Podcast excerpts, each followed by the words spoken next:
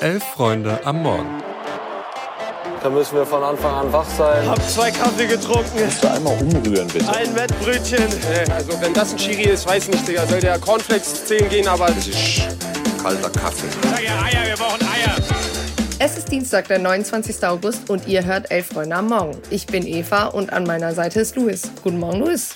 Guten Morgen, Eva. Wir wollen sprechen über den internationalen Fußball, das Neueste in der Causa Luis Rubiales und wollen euch ein Update geben zu Transfers und Gerüchten.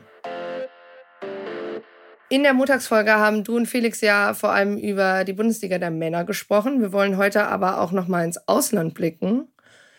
Denn auch in den anderen großen europäischen Ligen ist ja der Spielbetrieb längst wieder im Gange. Luis, welche Teams haben dich denn da bislang am meisten beeindruckt? Ja, ich glaube, worauf sich immer alle einigen können, völlig ligenunabhängig sind Überraschungsteams. Und da gibt es jetzt zum Start der Ligen ja, ein paar Mannschaften, die echt gut, überraschend gut in die Saison gekommen sind. In Italien ist da beispielsweise Hellas Verona zu nennen. Die haben letztes Jahr nur durch die Relegation überhaupt die Klasse gehalten, die Serie A. Nun aber ihre ersten beiden Ligaspiele gewonnen. Das zweite jetzt am Wochenende auch gegen die Roma samt eines Tores von André Duda. Wir alle erinnern uns an ihn bei Hertha BSC und dem ersten FC Köln. In Spanien steht derweil der FC Girona nach drei Spielen mit sieben Punkten richtig gut da auf Platz zwei. Die haben am Wochenende in Sevilla gewonnen. Also so zwei, ja, kleine frühe Überraschungsgeschichten, die immer ganz schön zu beobachten sind. Spielerisch fand ich allerdings bislang die AC Milan am stärksten. Da ist ja Christian Pulisic richtig gut gestartet, der zwei Tore in zwei Spielen gemacht. Auch Ruben Loftus-Cheek, der ja auch von Chelsea kam, ist da richtig gut angekommen und die spielen irgendwie einfach tollen Fußball, kann man gut zugucken und stark gestartet ist auch Real Madrid. Die stehen nach drei Spielen bei neun Punkten und ein alter Bekannter der Bundesliga spielt da wirklich richtig gut und zwar Jude Bellingham. Der hat in drei Spielen jetzt bereits vier Tore geschossen. Kurz nochmal zur Erinnerung, der ist immer noch 20 Jahre alt, gefühlt jetzt auch seit drei Jahren, aber spielt trotzdem schon auf einem Niveau, dass der bei Real ankommt und da sofort eine tragende Säule ist. Und genau dazu wollten wir mehr wissen, und zwar von Nils Kern. Der ist Chefredakteur von realtotal.de, der größten deutschsprachigen News-Website rund um Real Madrid und Co-Host vom Tiki Taka Podcast. Und wir haben ihn mal gefragt, was hat denn Jude Bellingham gemacht? Warum braucht er da so gut wie gar keine Anlaufzeit? Ola in die Runde. Aus spanischer Sicht kann ich nur sagen, dass Bellingham ja alle überrascht hat, also Medien, Fans, Mitspieler und das nicht nur sportlich, sondern auch wie, er, wie weit er schon mit seinen 20 Jahren ist. Also Briten in Spanien, das hat nicht immer geklappt, aber dadurch, dass er jetzt schon seine drei Jahre im Ausland die Erfahrung schon hatte und eben auch extrem ehrgeizig ist, funktioniert das aktuell sehr gut, zumal bei Real seit irgendwie ein, zwei Jahren ein sehr angenehmes, fast schon familiäres Klima herrscht, was eigentlich gar nicht so typisch ist für Real Madrid, mit eben vielen jungen, ehrgeizigen Spielern statt so diesen satten Riesenegos. Und da passt er aktuell einfach sehr, sehr gut rein. Und die Meisterschaft, naja, das war jetzt der perfekte Start. Neun Punkte hat sonst keiner eingefahren, aber das hat noch lange nichts zu bedeuten. Einerseits, weil es eben noch ein paar Baustellen im Kader gibt, speziell in der Offensive, wo Ancelotti nur so drei, vier Optionen hat. Und naja, letzte Saison, da ist Real Madrid auch äh, mit sechs Siegen in die Saison gestartet und wir wissen ja, wer am Ende ganz oben stand. Also das hat noch lange nichts zu bedeuten und wird noch ein enges Meisterrennen. Nicht nur dank Barca, sondern auch dank Atletico. Ja, vielen Dank, Nils, auf jeden Fall für die Ausführungen. Und wenn wir schon mal in Spanien sind, äh, bleiben wir da tatsächlich. Aber leider geht es da nicht um Sportliche, denn die ganze Causa um Luis Rubiales wird mit jedem Tag absurder.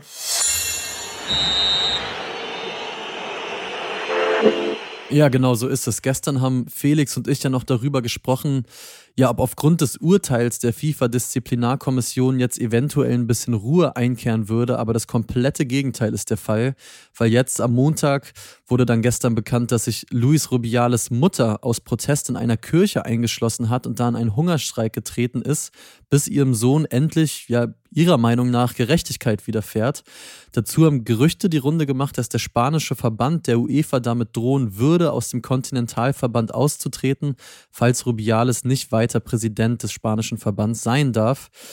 Äh, Eva, das war ja noch nicht mal alles. Was zur Hölle ist da jetzt schon wieder los? Das nimmt ja einfach kein Ende. Was ist da der aktuelle Stand jetzt noch? Ja, genau, du hast es schon angesprochen, ähm, dass es jetzt auch den ersten Kontakt quasi mit der UEFA gab. Ähm, denn das würde bedeuten, wenn quasi die äh, Spanien aus der UEFA sich zurückzieht, dass alle spanischen Teams, also natürlich nicht nur die Nationalteams, sondern alle spanischen Teams aus UEFA-Wettbewerben auszuschließen sind. Äh, die UEFA hat äh, sich dazu entschieden, diesen Brief einfach zu ignorieren.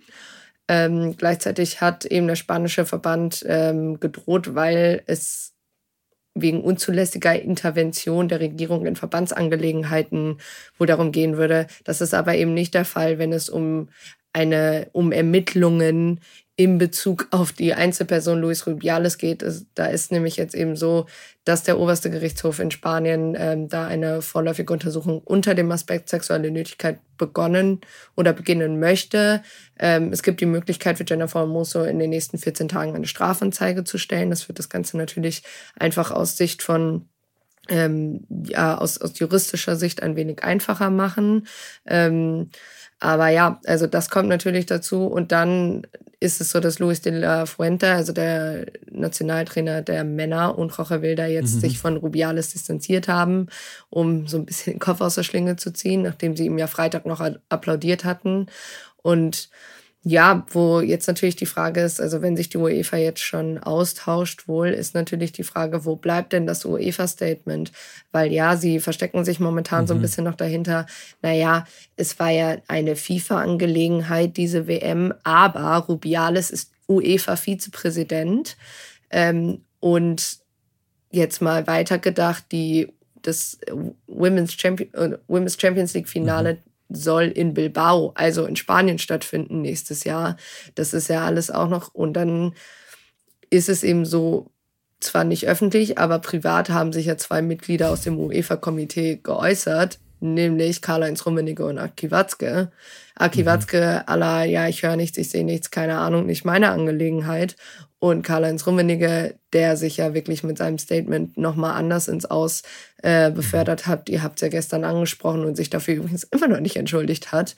Ähm, und da könnte man ja auch sagen, ja, im Endeffekt sprechen sie auch als Verantwortliche der UEFA in einem Komitee, wo sie mit einem Rubiales drin sitzen. Und ich finde, da kann man schon irgendwann mal ähm, auf ein Statement warten und es muss meiner Meinung nach auch irgendwann kommen.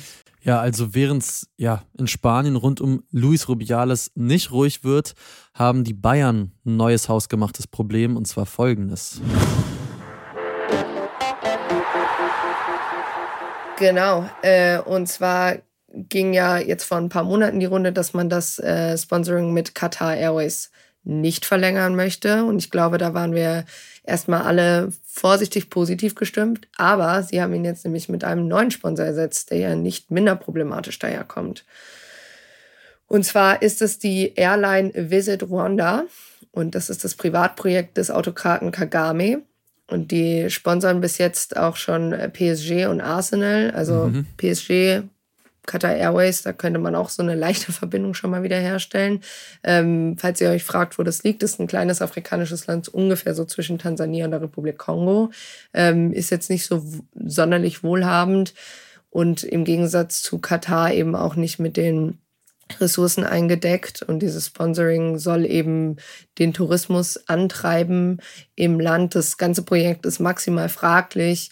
Ähm, das Land steht ähm, nach Freedom House punktetechnisch sogar noch hinter Katar und man könnte sich dann doch durchaus fragen, ob äh, der FC Bayern seine Fans eigentlich komplett oder vor allem seine kritischen Fans komplett für dumm verkaufen will. Mhm. Äh, wir wissen, die, die Südkurve München ist eine sehr meinungsstarke Kurve. Sie hat ja jetzt sich am Wochenende unter anderem eben auch zur ganzen Causa Rubianus und Rummenigge geäußert, ähm, zum USK, also den, das, was da in Augsburg passiert ist. Und ich sag mal so, Stand jetzt könnte die nächste JHV durchaus auch interessant werden. Ähm, sollte euch interessieren, was da so für Banner auch am Wochenende waren, guckt doch auch einfach mal bei der Freunde Kurvenschau vorbei.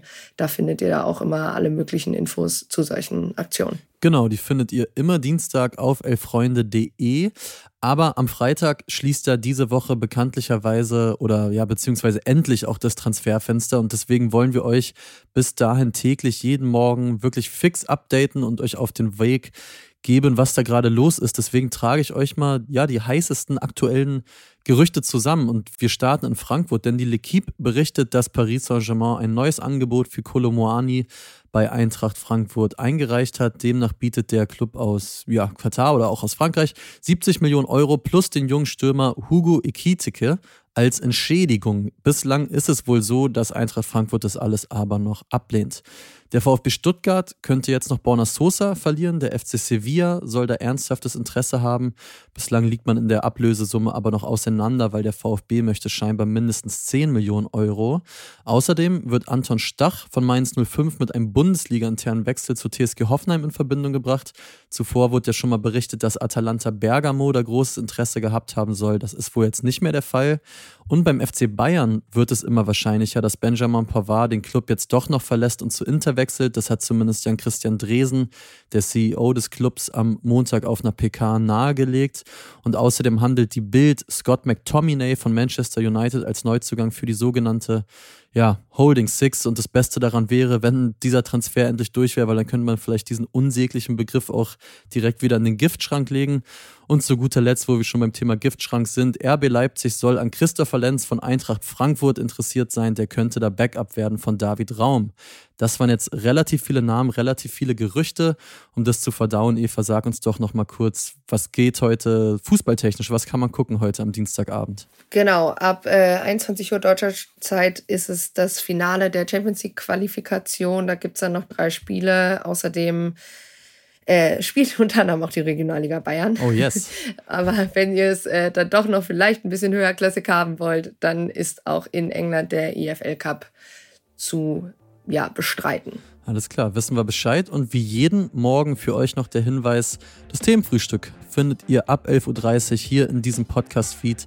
Und da besprechen wir alles weitere, was für diesen Fußballtag noch wichtig ist. In dem Sinne ganz herzlichen Dank fürs Reinhören und wir wünschen euch einen schönen Tag und ich dir auch, Eva. Gleichfalls. Macht's gut.